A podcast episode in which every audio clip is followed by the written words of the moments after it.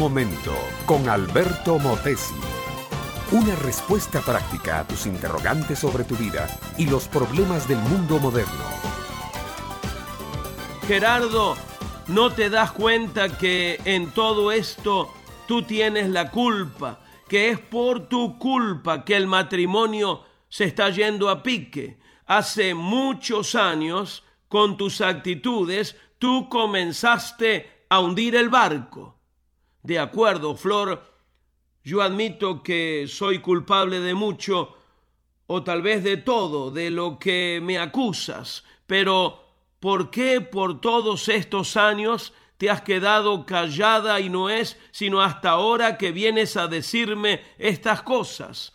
¿No crees que ya es demasiado tarde para solucionarlo y lo único que has hecho ahora es echarme la culpa?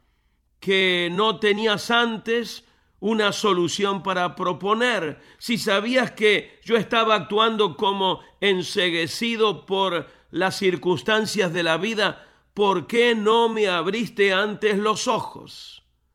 No puedo responder a eso, Gerardo, dijo Flor.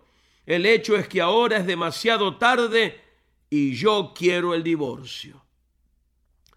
No, mi amiga, mi amigo, este no es el diálogo de una telenovela. Este es el diálogo que se oye cientos de veces cada semana en cientos de hogares. Hogares que deberían estar trabajando por su felicidad, ahora están lidiando con su ruptura. ¿Sabes una cosa? La tragedia viene a nuestro matrimonio cuando en vez de discutir razonablemente nuestra frustración y problema, comenzamos a argumentar acerca de quién tiene la culpa. Yo quiero que lo entiendas de una vez. Cuando un matrimonio fracasa, ambos tienen la culpa. Los casados son dos y no uno. Pero es bueno entender que hay una diferencia entre pelea y discusión. La discusión ventila, propone soluciona el problema. El pleito alega acusación y atribuye culpa. Mi amiga, mi amigo, el matrimonio no es necesariamente un paraíso, pero no tiene que ser tampoco un infierno. Por supuesto que hay problemas, pero los problemas no deben ser problemas, son oportunidades para crecer en el amor, en el respeto, en la productividad como hogar, como familia y como pareja. Claro, hay un ingrediente fundamental en la receta de un buen matrimonio. Este es la presencia directora, amorosa y santa de Jesucristo como cabeza de la familia.